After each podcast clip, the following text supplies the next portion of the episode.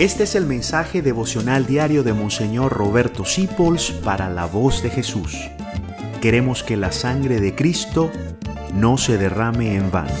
Hermanos, somos seguidores de Jesucristo, discípulos suyos, su familia, sus hermanos. Y hoy me encanta recordar con ustedes el momento en que Él se paró en la barca y reprendió los mares y calmó el mar, acabó con la tormenta. Él navega con nosotros en la vida. Así que ten mucha confianza en Él. A veces las tormentas son tan fuertes y el miedo tan grande que nos toca despertarlos de su sueño, pero lo bello es que Él siempre se despierta y Él termina calmando la tormenta. Yo no sé qué tormenta estarás atravesando en estos días. Tal vez un problema de salud, un problema económico, un problema jurídico. No importa. Calma. Despiértalo. Si lo sientes dormido.